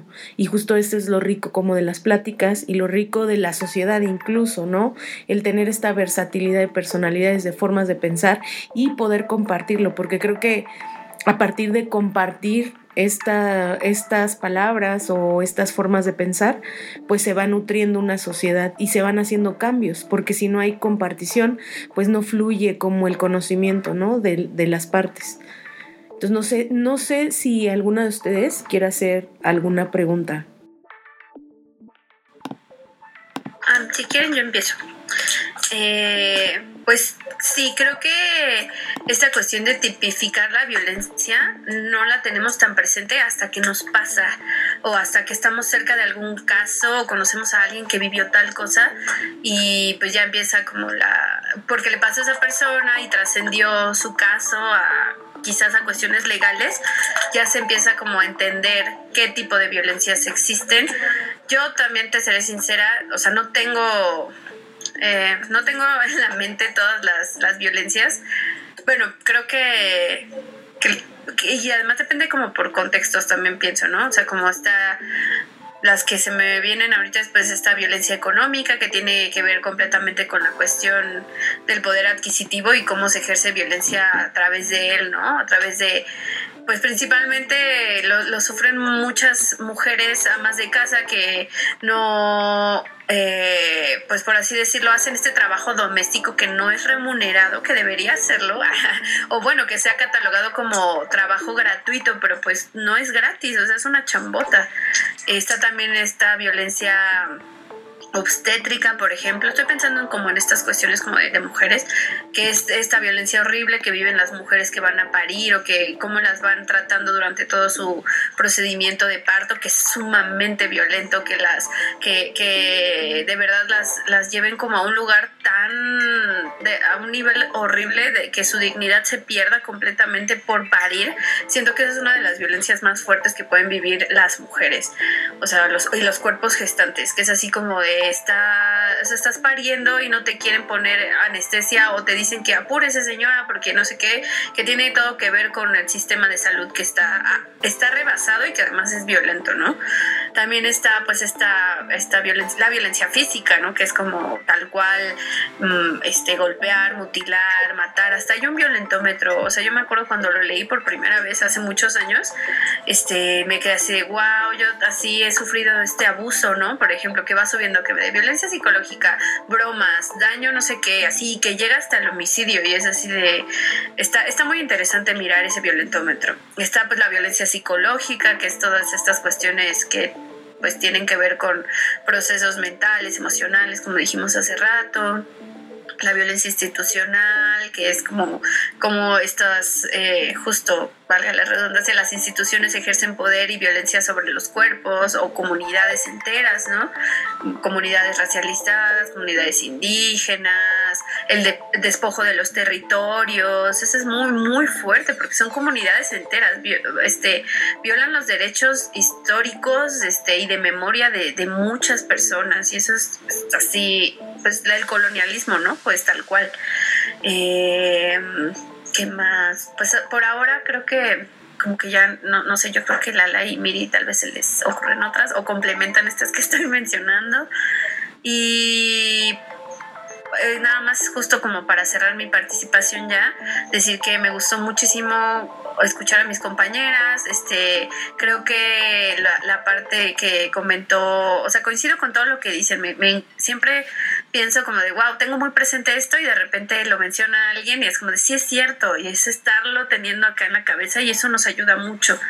Tal cual como dice Lala, pensar en lo colectivo va a ser como lo que creo que nos va a salir de esta oscuridad que está atravesando todo nuevamente. Y pues sí, ya a derrocar los sistemas, compañeras, camaradas, amigas, y ya. Es que, bueno, ahorita que mencionabas esto de, de la violencia eh, eh, en el espacio doméstico, pues sí, hay mucha gente que dice es que hay muy pocas mujeres que se dedican a la investigación, pero esto también tiene que ver que eh, en el caso de que de la crianza, sobre todo de los niños, se ha conferido siempre a las mujeres históricamente. Yo sé que ahora este, ya empiezan los hombres a, estar más este, metidos en este asunto, pero sigue siendo un, un, completamente mucho desigual, ¿no? O sea, yo veo, eh, eh, recuerdo que cuando empezó esto de la pandemia, había el caso de una investigadora, creo que en Alemania, que mencionaba de cómo ha tenido, o sea, que para ella la había, había sido la pandemia, sobre todo, en ella generó un momento en el cual entró en, profunda depresión, porque tenía que estar checando la comida, la limpieza a su bebé, y además ella, por como es, es investigadora, tenía que seguir estando publicando, ¿no? Y su esposo también investigador igual que, ella, que sí le ayudaba un poco con el bebé, pero casi siempre ella se hacía cargo por completo del cuidado del bebé. Entonces, pues yo creo que históricamente también a las, a las mujeres, el, trabajo este, eh, eh, doméstico, ahora ha habido Sí, o sea, siempre se piensa que es ayuda cuando es un trabajo colectivo entre, entre dos pares, ¿no? Y yo pienso que cuántas mujeres, o sea, sobre todo su reflexión era eh, sobre eso, de cuántas mujeres que, que pudieron haber hecho muchas cosas, no solo por la ciencia, sino en general, decidieron, este, tuvieron que ceder es, ese tipo de, de, espacio para dedicarse al trabajo en el espacio doméstico. Que sí, que yo sé que también tiene sus bondades ser madre, pero también las maternidades tienen que ser colaborativas, ¿no? O sea, en ese sentido. Entonces me, me, me gustó esa reflexión y me hizo pensar mucho también que qué bueno que ahora haya colectivos otra vez de mujeres que están tratando de que las trabajadoras domésticas o, este también tengan derechos tan básicos como lo que pidieron hace unas semanas los repartidores de todas estas aplicaciones por celular, ¿no? Que otra vez esta cosa de las políticas que son extractivistas, o sea, son estos nuevos imperialismos, ¿no? O sea, la precariedad del trabajo, pospandemia creo que va a ser un tema ahí de análisis es tremendo, ¿no? O sea, también pienso en estas políticas extractivistas donde llegan a, lugares, este, a comunidades que son desplazadas, ¿no? Y ahí tienes a muchas mujeres este, activistas, luchadoras sociales, el que caso de Berta Cázares, yo llegué a ir a, Honduras, este, hace unos años, justo cuando Berta Cázares tenía un par de meses que la habían asesinado, ¿no? Entonces también se vuelve como, como este tipo de, de, sí, de la violencia en contra de los ambientalistas, o sea que vemos estos foros que, eh, que hace este fin de semana acaba de pasar el foro en Glasgow, donde hablan de la, ecología, donde hablan del calentamiento de global, pero en, en, la práctica los activistas alrededor del mundo siguen siendo este, no, no, perseguidos y sobre todo no protegidos por los gobiernos. Entonces son como estas ironías que a mí yo siempre he dicho, es que a mí no me, me importa que digan, sí, vamos a, a dejar de depender de, de, combustibles fósiles en el 2000 y tantos, cuando en, en, la, en la práctica gente que está defendiendo el recurso del agua, que vaya, va a ser un asunto, ya lo es en este momento y en, el futuro lo va a ser, eh, eh, lo siguen asesinando, ¿no? O estos ambientalistas, este, yo, yo también creo que el feminismo tiene que tener un poco de antiespecismo, pero, o sea, yo he aprendido que no hay que juzgar y ni ni generalizar ni, ni, sobre todo que yo no yo no creo en, en, evangelizar a las personas sobre lo que comen no hay personas que eh, a lo mejor todos, todo su año se la pasan ahorrando porque quieren que en Navidad comer pollo de Kentucky, ¿no? Y yo no voy a llegar a ser muy insensible y decirle, no puedes comer eso, eso está mal, porque es otra vez ejercer esta violencia que también estamos tanto criticando, ¿no? El asunto de la comida. Yo eh, recuerdo alguna vez este Leonardo DiCaprio en ese documental que se la pasa porque ahora él es como un emblema del ecologismo y él llega a una parte en la India y está con una mujer este, que en un poblado por primera vez en toda de su historia desde que se independizaron por ahí de los años 30, 40 la India, tenían una bombilla en ese poblado, no tenían luz eléctrica y él les decía, bueno, pero deben de mejor este en vez de tener que tengan aquí eh, ¿de dónde sacan su energía? No, pues que la están sacando a lo mejor del petróleo, ¿por qué no eh, una energía renovable? Y entonces ella le decía, mire, yo no voy a ser tan condescendiente y paternalista con esta comunidad a decirle cómo tienen ellos que enfrentar esto cuando en su vida nunca tuvieron esto. Mejor si tú como país de primer mundo, tú Leonardo DiCaprio, puedes tú reducir el uso de combustibles fósiles, porque de todas maneras es otra vez esto, esta, este, esta cuestión de desigual, los países que más contaminan son los países este, llamados de primer mundo, ¿no? Pero la culpa siempre de las responsabilidades con el pobre porque tiene cinco hijos, con el pobre porque contamina más. Entonces es como, a ver, los que están, o sea, un niño rico este, contamina más, o sea, esto se han sacado en estudios por sus propios pañales, que un niño este, en una comunidad donde no tienen los, los recursos mínimos, ¿no? Entonces también yo creo que hay que empezar como yo digo, sí, hagamos esta introspección de, de, las violencias que ejercemos y para tratar de darnos cuenta que algunos no estamos en la misma situación, ¿no? Y, y, a esas personas creo que darles la oportunidad de que puedan tener algo que a nosotros damos por hecho, ¿no? Entonces, creo que sí, hay el, el, feminismo, lo que me, me, está gustando es que está haciendo como esta, interse este, esta interseccionalidad que es muy necesaria, ¿no? Donde vemos que hay gente que está saliendo en defensa de los animales, en defensa de los recursos, de la tierra, del agua, de los bosques, porque al final de cuentas, o sea, eh, es, este, en este mundo, en este planetico, nos tocó ven, venir a vivir y tenemos que todos empezar a buscar soluciones dentro de lo colectivo. Y otra vez dentro del mutualismo, o sea, no sobrevivimos porque el más fuerte se adaptó, sino porque entre todas las partes nos ayudamos. Y creo que eso debería de ser este, la tendencia global y eso va a ser yo creo que una de las formas que vamos a ir contrarrestando un poco esta violencia, porque sí, la violencia institucional es invisible, luego no, luego no nos damos cuenta de que ejercemos este tipo de violencia o que se ejerce en nuestros propios cuerpos hasta que ya después la vemos con la brutalidad policíaca, por ejemplo, ¿no?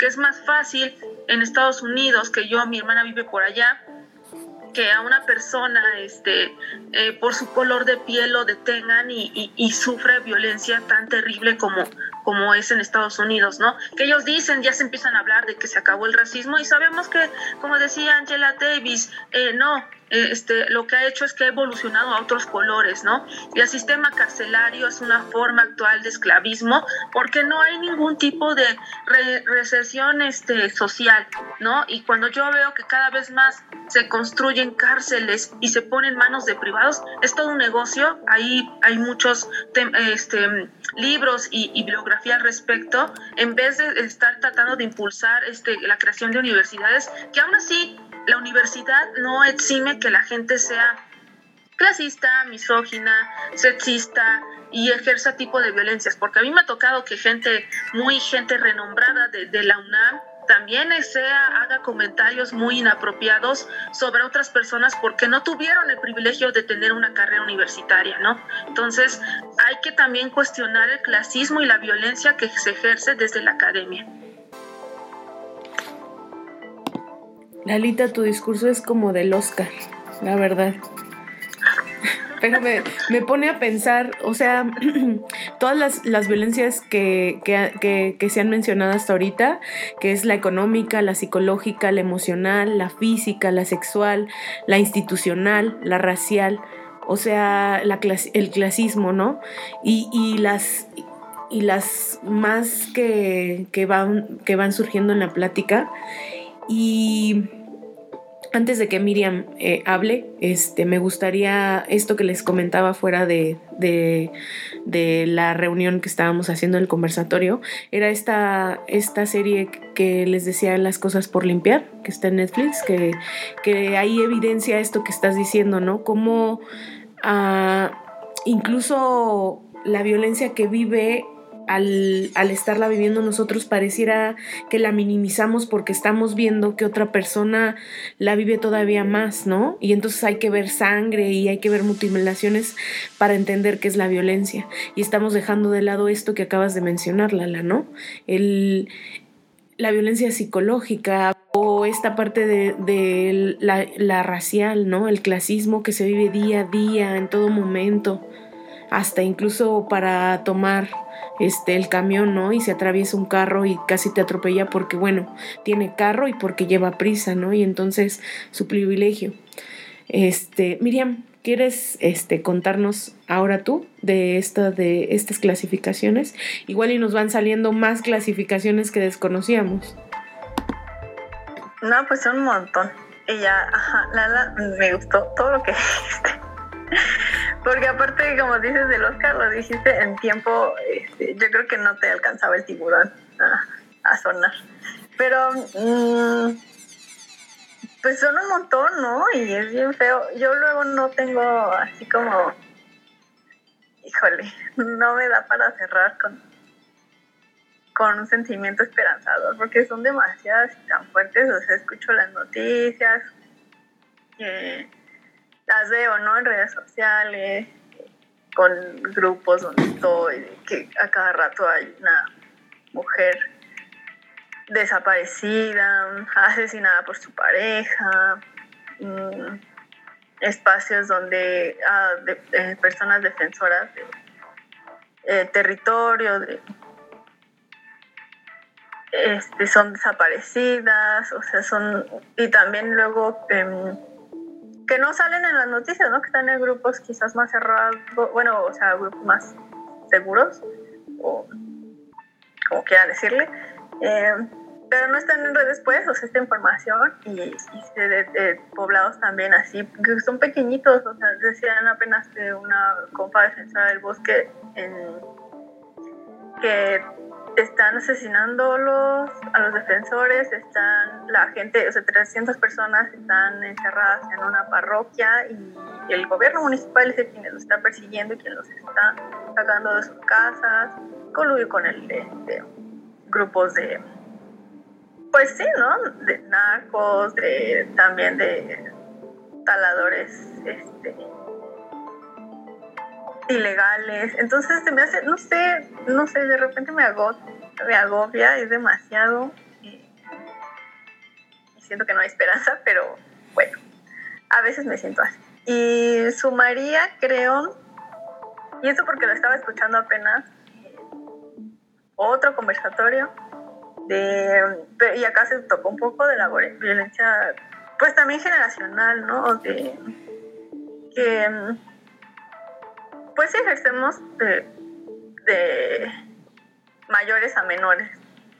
La, la, palabra clave que se nos olvidó, creo, mencionar así tal cual, pues este, en la definición de violencia, pues debe ser el poder, ¿no? Entonces, no lo dijimos, sí lo mencionamos, pero no está. Y no se nos tiene que olvidar. Eh, entonces, al ejercer poder, pues ya es una, este, una relación de violencia, ¿no? Hacia la otra persona. Entonces, pues veo mucho en la práctica, o sea, en la vida cotidiana, eso, ¿no? Que se ejerce violencia así de personas mayores a, a menores. Y también en la academia, en este conversatorio hablamos sobre eso, de que, mmm, y sobre todo enfocado a relaciones entre mujeres, pues que se ejercía cierto, este, pues ciertas actitudes desde personas que tienen ya puestos más altos o tienen una trayectoria sobre personas, sobre jovencitas. Y eso también está bien fuerte, ¿no? Eh, ellas decían, es que, dice, me decía una compañera, es que llámame doctora, llámame así. Yo tengo un problema con eso, con llamar así a las personas, ay, la maestra, así no sé por qué, ¿no? Tengo uh, más así en, en, mi cabeza de hablarnos desde la horizontalidad y, tener un verdadero acceso a, una, a un diálogo estableciendo esto, ¿no? Que somos... Eh, que, so, que, que, somos, estamos en una relación horizontal. Entonces, eh, porque me parece muy importante dialogar más que discutir, el, y el diálogo se ejerce de, este, entre dos o más um, agentes que están en el mismo, en el mismo piso, ¿no? O, o cómo decirlo, este, tienen el mismo valor, ajá. Si no, pues no es un diálogo. Entonces, pues en espacios académicos, este, sí, está bien fuerte, ¿no? Eso, eso hace que te que desistas muchas veces y, que desistan muchas de mis compañeras así de seguir eh, colaborando en estos espacios, de seguir ocupando espacios académicos por la violencia que se ejerce mm, de esta manera. Y bueno, a, algunas me decían, bueno, es que es cuestión de respeto, ¿no? Y también creo que el respeto se gana. Eh, no por que sea una, un viejito lo voy a respetar cuando el viejito también está, no sé, está, es un abusador, es un violentador, es, no sé, tengo problemas con eso. Y eh, eso, es que me quedé con la sensación, ¿sabes? Ay, qué feo, de eso, de, de qué desesperanza, de, de qué fuerte a veces me rebasan todas las cosas. Mm. Pero bueno, son un montón de, creo que son más de 30 seguramente, ya como decías, sí, son más de 30. Yo en los talleres eh, manejaba 6, fíjate, pero son más eh, en el sentido de violencia, eh, este, pues violencia de pareja, y ya lo decía Gaby, violentómetro. Eso ya tiene muchísimos años sigue estando vigente, está bien fuerte, sigue estando vigente eh, en las escuelas, o sea, en la secundaria que van mis primos. Mm, alguna vez lo escuché, lo vi en su libro también, sus libros de texto. Y pues está bien feo, ¿no? Es bien triste, al menos para mí, que, que sigue eso tan, tan vigente y más visible por, por las redes sociales, la conectividad, la globalización, lo vemos más seguido este, pero sigue estando. Y qué feo mmm, también que no podamos nombrar toda, cada una de las violencias que vivimos y que ejercemos, como ya han comentado, mmm, al desconocerlas. Pero sí creo en que nuestra intuición, pues por ahí nos dice ¿no? que algo no está mal, que no está bien, perdón, de que algo nos, mmm, nos está dañando y y no podemos nombrarlo, no podemos definirlo, no podemos entenderlo como una, eh, una situación de violencia que, tenemos el derecho de que no, de que no la vivamos. Y ya. Y es que ahorita que me acordé de otra, este, que me ha pasado ahora recientemente, cuando, eh, estas revictimizaciones que se hacen cuando a una chica le pasa algo, ¿no? Ahora cada vez que salgo a reuniones así con, con amigas, trato de, bueno, si hay vino, me, me tomo una copita y ya, y, porque no quiero que si pasa algo, vayan a decir, es que miren, esa, esa el ala andaba tomando, entonces le pasó esto por esto y esto y esto. Entonces también hay como esta cultura del slut shaming, ¿no? que también entre chicas, bueno, yo tenía compañeras que de repente empezaban a ejercer su vida sexual muy chicas y todo el mundo decía cosas muy, muy horribles cuando yo creo que la sexualidad no debe ser algo que nos, nos deban enseñar que, que sea algo temeroso, ¿no? Si algo debe, o sea, la sexualidad, ejercerla, este, es algo gozoso, ¿no? Entonces también existe ahí otro tipo de violencia que me parece muy terrible que a las mujeres, este, sobre todo también, este, y bueno, la comunidad trans también y LGBT también se tienen que cuidar, ¿no? Porque si no, otra vez esta revictimación que hacen sobre todo los medios de comunicación o cuando la gente que quiere ir a levantar al MP una denuncia, lo que se haya, ¿no? Seguramente se fue con el novio o cosas, tipo de cosas que a mí me parece que son un lastre. Y justo yo estaba leyendo también el caso de una chica, este, de, así como que hace unos días, de que ella comentaba que no se pudo salir de una relación de violencia porque ella en ese sentido eh, eh, dependía económicamente de su, de su, pareja, en este caso su agresor, ¿no? Y tenía como un problema ahí con su familia, entonces ella estaba en una condición de extrema vulnerabilidad, ¿no? Entonces pienso mucho Ay, perdón, tantito es que anda ahí mi perrito, pero entonces estaba ella comentando eso, ¿no? A mí mis viejos, este, desde que éramos niñas, a mí y a mis hermanas nos enseñaron a ser este, nosotras dependientes de ese sentido económicamente, ¿no? Y creo que hay que, habría que también impulsar eso también en las niñas y en los niños. O sea, porque cuando estás en una relación en la cual, este, aparte, este, ese poder que, que, decía Miri, que se está ejerciendo este poder y más en la cuestión económica, hay mujeres que no pueden salir tan fácilmente de ahí, ¿no? Y es, se vuelve la verdad, este, muy terrible para ellas. Y sobre todo en una cuestión de vulnerabilidad extrema, es, es, es, es muy, muy, muy terrible. Y también esto, esto que dices eh, me hace volver como a lo que había dicho Gaby sobre la vulnerabilidad y el miedo, ¿no? O sea, estas chicas que son juzgadas por esta vida sexual pronta, que creo que la sociedad, por un lado, hay zonas en donde casan eh, niñas o jovencitas con hombres muy grandes a cambio de dinero.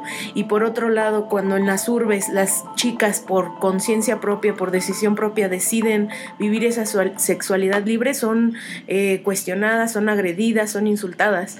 Y, va mucho por lo que decía esta Gaby, ¿no? Eh, la vulnerabilidad y el miedo de hablar las cosas como son creo que nos hace caer en el enojo y el señalamiento en lugar de resolver ver Esto que, ¿por qué no acercarle y, eh, esta información del cuidado, de protección, de acudir a la mejor a una clínica para realizarse un aborto y no perder la vida, de acudir a una clínica, una clínica que esté proveída con condones, con métodos de anticoncepción, ¿no? O sea, también sabemos una realidad que en el país eh, la salud ahorita está en desabasto, pero estar informados constantemente en lugar de criticar, de darle la información como oportuna y pronta, ¿no? En donde sí le asegures, mira, aquí puedes ir para que te den tal cosa, ¿no? Aquí puedes ir para que no pierdas la vida y suceda otra cosa más grave.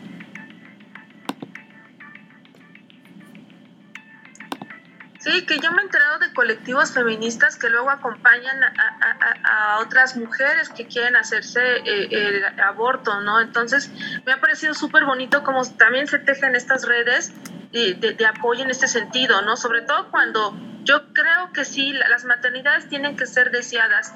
Eh, eh, yo no estoy diciendo que, que, la, la, mujer salga, y porque de repente cuando uno eh, toca el tema este, tan controvertido de la despenalización del aborto, piensan que vamos a salir todas a, abortar, y no, no se trata de eso. O sea, tengo amigas, he estado ahí este, que toca, agarrando dándoles la mano cuando están pasando por este por esta situación de, de, hacerse un este eh, aborto. Y es algo muy difícil o sea mucha gente que habla por hablar de que ay ustedes les encanta ir a abortar sí o sea es como sí me voy a ir este fin de semana no o sea hay mujeres que, que sí para ellas es muy traumático y muy difícil pero yo sí creo que pues sí, los niños tienen que llegar a un ambiente este, favorable donde sean deseados o en algunos casos que a lo mejor no fueron deseados, pero ya son aceptados y viven llenos de, mucho amor, porque de, lo contrario vamos a seguir teniendo estos patrones que luego a veces son muy difíciles de erradicar.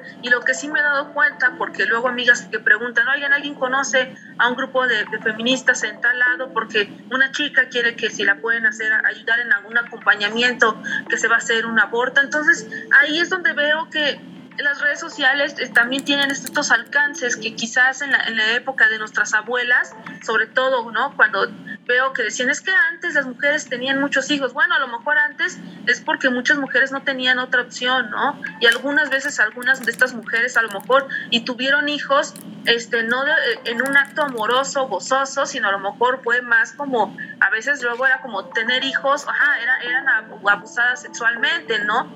Y empezar a cuestionar y cuando uno, yo mis abuelas desafortunadamente ya no viven, pero tengo amigas que me han, me han contado sus historias que han tenido con sus abuelas que les cuestan, cuentan todo esto, ¿no? Entonces es como qué bueno que se están tocando estos temas y qué bien que se están, este, las, sobre todo mujeres de generaciones pasadas, también diciendo, no, es que si yo hubiera tenido la oportunidad, a lo mejor y si hubiera, este, me hubiera, este, pues, abortado en algunos casos porque vivía en una situación de extrema vulnerabilidad y de extrema violencia, ¿no? Y sí, es como bastante válido y me parece que esto de que algunas personas digan que hay que abstenernos sexualmente, eso no es educación sexual. Yo creo que hay que enseñar educación sexual, no temerle a nuestros cuerpos, creo que es muy hermoso y, hacerlo de una forma este, que me, parece, eh, eh, sobre todo para los adolescentes, porque al final de cuentas eh, uno es adolescente y tiene esa curiosidad y lo va a hacer. Y si tú no lo estás orientando, no, yo creo que puede ser que tú te des cuenta que tu hija tu hijo, tu hija está viviendo un, en pareja un momento de violencia, porque ha habido estas, estas corrientes en Estados Unidos, sobre todo me, enteré por el término, caso que creo que se llama Stelling, la cual los chicos en el acto, sin que se dé cuenta su pareja, se quitan el condón, ¿no? Y es una forma de violencia, y sobre todo una violencia sexual terrible. Entonces, cuando, si tú no temes de hablar estos contenidos con tus hijos y tus hijas y tus hijas, yo creo que vamos a evitar que eh, eh, tengamos este tipo de, violencias dentro de, las relaciones, ¿no? Entonces yo creo que hay que tenerle miedo a la sexualidad. Creo que la sexualidad es una experiencia hermosa, gozosa, y tenemos que hacerla siempre con información y no cayendo en actitudes moralistas de no, tú no hagas. No, o sea, hay que hablar las cosas de frente porque creo que para eso estamos. Sí, y aparte... añadiría, ay. Tú, Miriam, sí, adelante, adelante. añado algo rápido de mm, que también ponemos nuestra salud en otro, porque es un lugar cómodo, porque también así se nos ha este, orientado, ¿no? Es siempre la medicina este, occidental de, a ver, un doctor sabe que tiene, aparte un hombre, este, sabe lo que tiene, tú no puedes acceder a esa información. Y a mí creo que es otro tipo de violencia, eh, sobre todo en esto de procesos de aborto. A mí me gusta apostar por una autogestión de la salud y que no necesariamente tenemos que ir a las clínicas, ¿eh? O sea, eso sí, me gusta eh, compartirlo. No, tenemos que ir a la clínica, no tenemos, menos para mí. Mm, ya no se me hizo necesario ir, o sea, la primera vez que aborté sí fui a una clínica y ay, qué nefasto es, porque es, ya sabemos eh, que las personas que nos escuchan y nosotros sabemos cómo es el sistema de salud.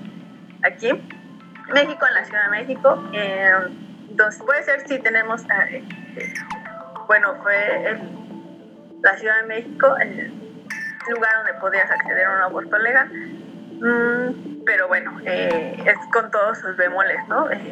El sistema que tenemos, ¿no? Nefasto, así, este, nada empático, que te culpa, que te castiga. Eh, entonces, eh, me gusta, como les digo, apostar por una autogestión. Em, entonces, pues hay una, la información es poder, o sea, volvemos a, lo, a, la, otra dichosa palabra. Eh, entonces, al tener yo, yo Miriam, procesos para autogestionar mi salud, pues fue mucho mejor, porque no, no solamente he tenido uno, eso sí, y no, eh,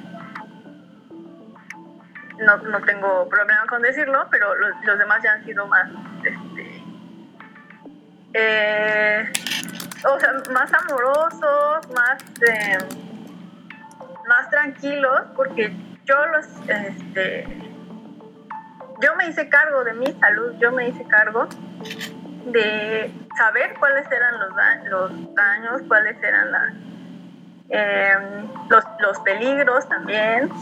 Yo eh, sabía, o sea, el, yo tenía el poder y el control sobre mi cuerpo. Y tenía que, eso tenía una responsabilidad, ¿no? Entonces tenía que investigar, yo tenía que saber perfectamente qué no debía pasar, qué tenía que pasar este, bien. Mm, eso, eso, no, este, para mí fue un, acto poderosísimo sobre mí misma, eh, de autoconocimiento también y también al compartirlo con otras mujeres y también de la apostar por la experimentación, porque eso también lo hice.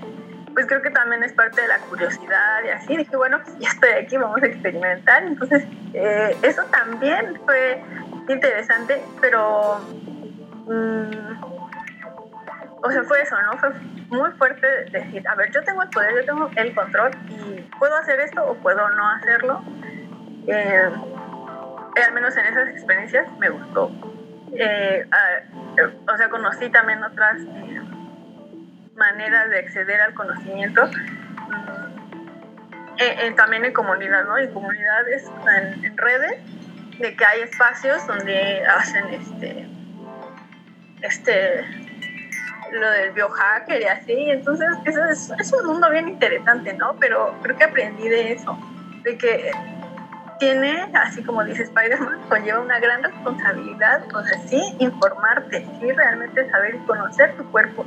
Eso, o bueno, lo repito, ¿no? Fue un gran, una, una de eso poder acceder al al conocimiento que tengo sobre mi cuerpo y sobre otras cosas, ya sea medicamentos, sean plantas, sean este, mm, pues un montón de, otras cosas, herramientas, vaya que no, no son meramente de la medicina occidental. Pero fue bien interesante, ¿no? Y les digo, eso de experimentar también se me hizo bien loco, porque mm, de ahí obtienes información que no te lo van a decir en una clínica, no, te, no tampoco está en estos, estas guías como aprobadas por la OMS, no están ahí, pero es información, es conocimiento que este, lo probamos sí en nuestros cuerpos, ¿no? Y como, así surgió el abordo con medicamentos, que fueron mujeres que experimentaron en sus propios cuerpos para poder saber cuáles eran las dosis correctas de qué, este, qué era la, droga, medicamento, lo que quieras este, decir, que, que debía ser el apropiado. Entonces, eso recuperar eso a mí se me hace mm, muy algo muy potente para todas nosotras. Y bueno, si lo hacemos pues también acompañadas, qué chido, ¿no? Entonces ya no es así, em, pues necesario, o sea, otra vez ya no es necesario pasar por este por todo el procedimiento burocrático y, e institucional que es sumamente violento y tampoco, también me dio a mí el poder de elegir quién, a quienes quería cerca de mí, a quienes les dije que en ese momento necesitaba y si no quería a nadie, no le dije a nadie, estaba yo sola y, y no, tuve, tampoco ningún problema con eso. O sea, creo que de abandonar este, el miedo, ah, la frustración, como la desesperanza también, eso es, es este, vuelvo, ¿no? Es algo bien potente y también es otra forma de llevar el proceso, también de sanarlo y de entenderlo. Mm, y no, este, repetirlo, es que ahora escucho mucho de la, de perdón, con de sanaciones así, de, de memorias del aborto y así. Entonces, yo pienso, ¿no? De, si mis ancestras no trabajaron eso y por ahí lo tengo, pues yo ya lo estoy trabajando y yo no se lo voy a dejar a... No, tampoco voy a tener hijos, hijas, pero no se lo voy a dejar, no voy a dejar traumas a... Pues a, a mi sobrino, por ejemplo, a mí misma, ¿no? Cuando sea más grande y a las mujeres con las que comparto, que son, este, sí, de mi generación o de las niñas también. Lo que comparto más bien es información, ¿no? Y eso también yo veo que a las niñas, así a las adolescentes, les mueve un montón eh, porque quieren preguntar y cuando se sienten seguras, en un espacio seguro y una mujer que les puede decir, les puede contestar las preguntas, así, sus preguntas así como tal.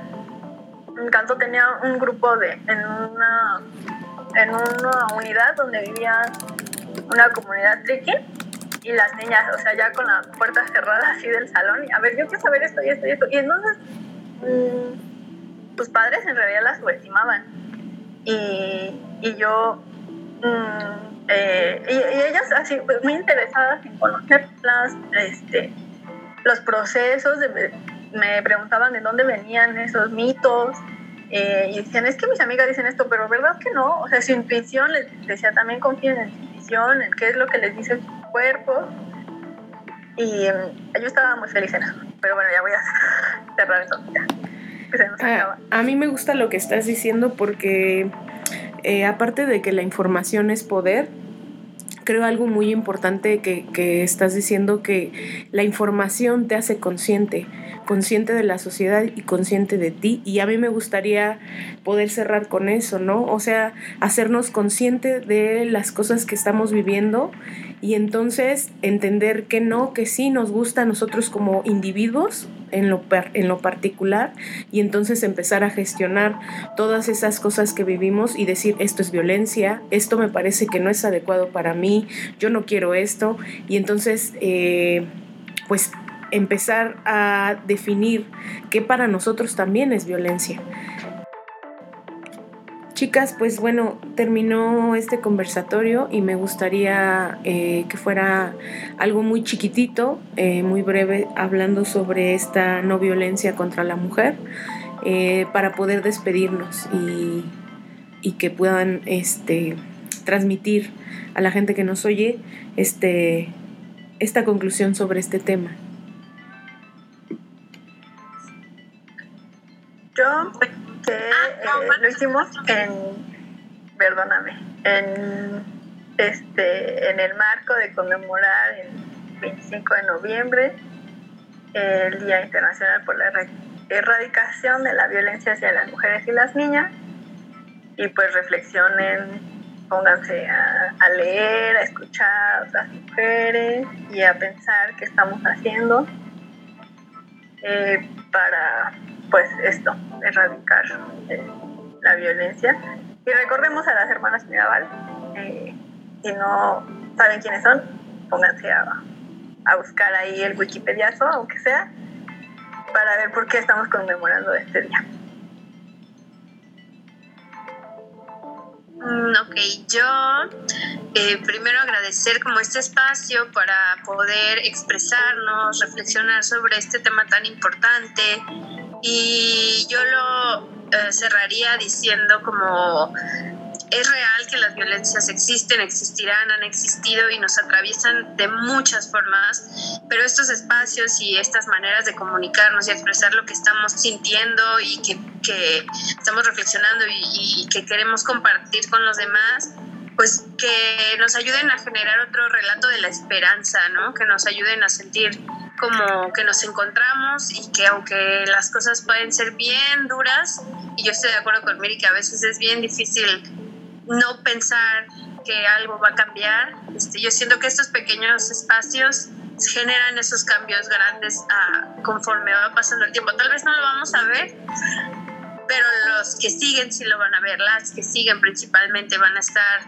más al tiro con todo lo que venga, ¿no? Que puede que sea más oscuro, sí, pero también generar espacios de esperanza entre nosotras es muy importante. Y pues gracias, gracias Miri, Dulce, Lala. Estuvo bien padre. No, pues gracias a ti, querida Gaby, y también a Dulce y a Miri, que cuando me comentaron de esta oportunidad de tener un conversatorio y podcast, a mí me pareció fascinante. Les agradezco enormemente su generosidad para que me hayan invitado. Y yo creo que eh, erradicar la violencia contra las mujeres y contra los cuerpos que no se ajustan dentro de este binarismo también es erradicar un poquito el mismo este modelo económico, político, social que lo fomenta, que, eh, que que es el capitalismo. Yo sé que siempre vemos estas narrativas en la industria del cine de se acaba el mundo, pero nunca se acaba el capitalismo.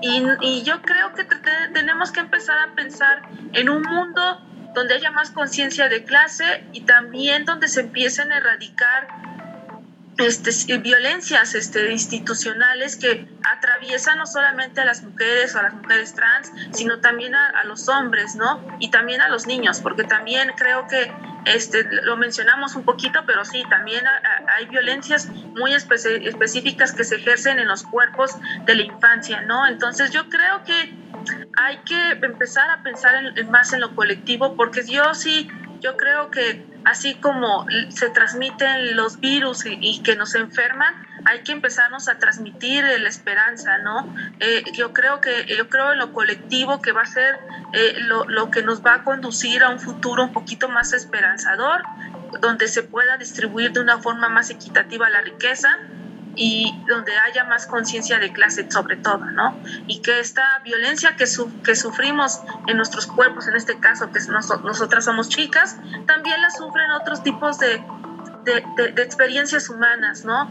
Este, a mí me parece que dentro de la comunidad LGBTIQ hay unas violencias muy específicas, dentro de los grupos indígenas, afrodescendientes y en general. Entonces, yo creo que si queremos tener un mundo plural y justo para todos, hay que empezar a pensar en nuevos modelos económicos. Yo sé que esto implica una madurez, implica también este, un movimiento social de transformación verdadera transformación, que, que, a lo mejor no lo, verán, no lo verán nuestros ojos, pero irlo sembrando, irlo sembrando en las próximas generaciones y sí, transmitirles esperanza. Creo que también yo me quedo con ese sentimiento. Tocamos temas aquí bastante complejos, difíciles, pero sí, eh, hay que empezar a, así inocularnos también eh, eh, el bicho de la esperanza, ¿no? Creo que necesitamos mucho de eso, porque es lo único que creo que nos puede de la temible noche este, salvar, ¿no? Y también la noche nos permite ver otros tipos de cosas muy bonitas, como decían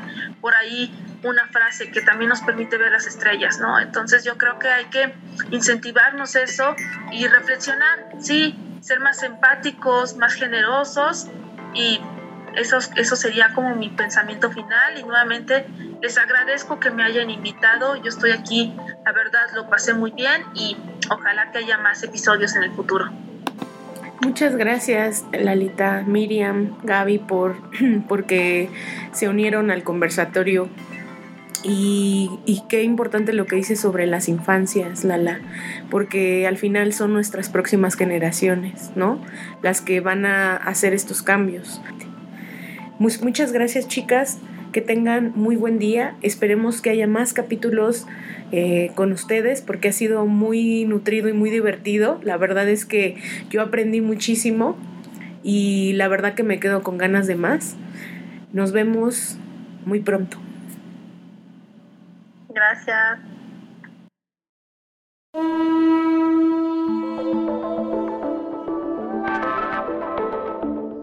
Secretaría de Cultura, a través de la red de Faros y Faros Capotzalco, presentó